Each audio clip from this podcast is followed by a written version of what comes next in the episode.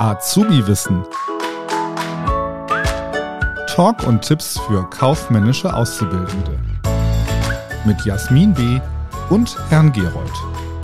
Herzlich willkommen bei Azubi Wissen. Mein Name ist Herr Gerold und bei mir ist wieder die bezaubernde Jasmin. Jasmin, wie geht's dir? Hallo Alex, danke, mir geht's gut. Ich hoffe dir auch. Dankeschön, mir auch. Wir reden heute über die KG, die Kommanditgesellschaft.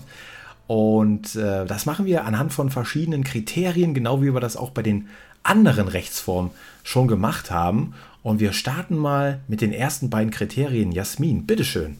Wir brauchen hier bei der KG einen Gesellschaftsvertrag, genauso schon wie wir auch das auch bei der OHG brauchen. Hier werden verschiedene Angelegenheiten geregelt, wie zum Beispiel die Gewinnverteilung oder die Vertretung.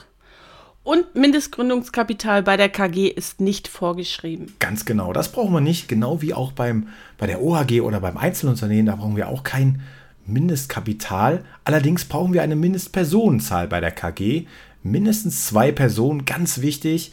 Äh, welche das sind, da kommen, zum, kommen wir gleich, das sagt Jasmin, welche äh, Gesellschafter das denn sind. Vorerst noch Formvorschriften, die sind nicht vorgeschrieben. Üblicherweise macht man das in einem bereits erwähnten schriftlichen Vertrag, das hatte Jasmin schon gesagt, der Gesellschaftsvertrag, aber grundsätzlich sind keine Formvorschriften vorgeschrieben. Bei der Bezeichnung der Gesellschafter unterscheiden wir zwischen Komplementär und Kommanditist. Was hier der Unterschied ist, das erklärt uns gleich der Alex. Es ist ganz wichtig, das zu unterscheiden. Und die Gesellschafterorgane nennt sich hier bei der KG genauso wie, der, wie bei der OHG Gesellschafterversammlung. Ganz genau. Du hast es schon gesagt, Komplementär und Kommanditist. Ja, das sollte man sich auf jeden Fall merken, denn das ist ein ganz wichtiger Unterschied. Und dann kommen wir schon zur Geschäftsführung und Vertretung, denn das macht von den beiden der Komplementär. Also da steckt ja schon das Wort komple komplett drin. Ich habe mal in meinem Video gesagt bei YouTube, der Komplementär ist komplett der Babo, also komplett der Chef, hat komplett das Sagen. Komplementär, merkt euch das, der Kommanditist der hat da kein Wörtchen mitzureden. Das macht ganz alleine der Komplementär. Es können natürlich auch mehrere Komplementäre sein, aber ähm, ja, wichtig ist, dass der Kommunitist bei Geschäftsführung, Vertretung kein Wörtchen mitzureden hat. Anders, aber genauso sieht es übrigens auch bei der Haftung aus. Da ist es auch, müssen wir auch unterscheiden zwischen dem Komplementär und dem Kommanditisten.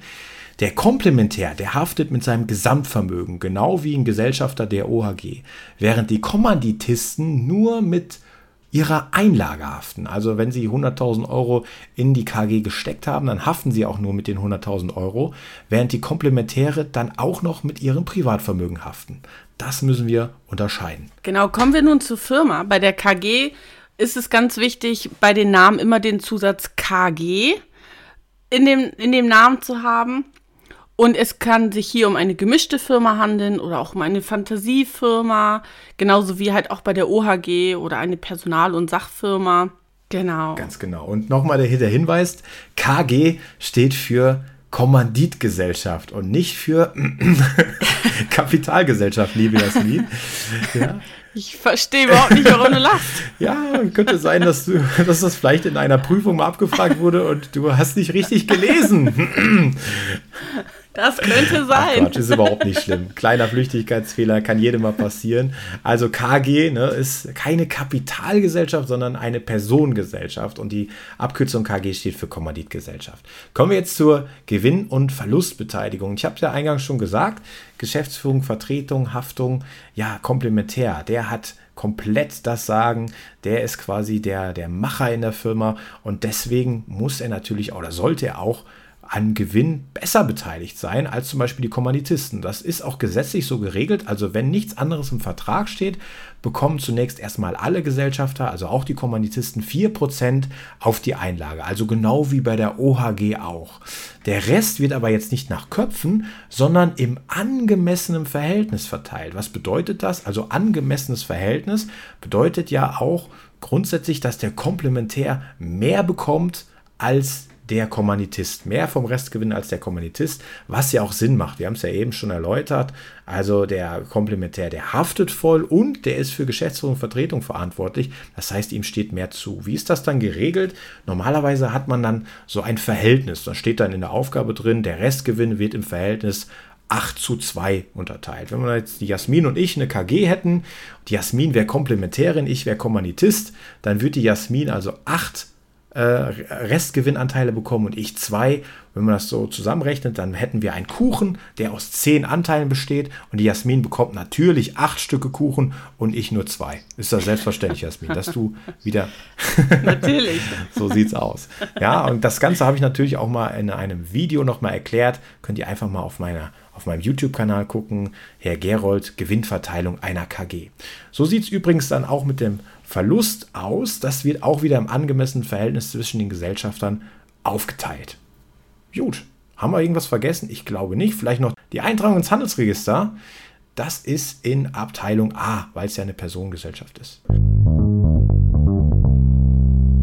Alex, kommen wir nun zu möglichen Prüfungsfragen. Ja, also eine mögliche IAK-Prüfungsfrage, die kann vielfältig sein. Also es könnte zum einen eine Gewinnverteilung drankommen. Da müsstet ihr erstmal die Zinsen ausrechnen, 4%, wenn nichts anderes äh, vorgegeben ist, auf äh, die Einlagen und den Restgewinn dann im angemessenen Verhältnis, wie wir das eben auch im Beispiel hatten mit dem Kuchen, ne, 8 zu 2 Anteile.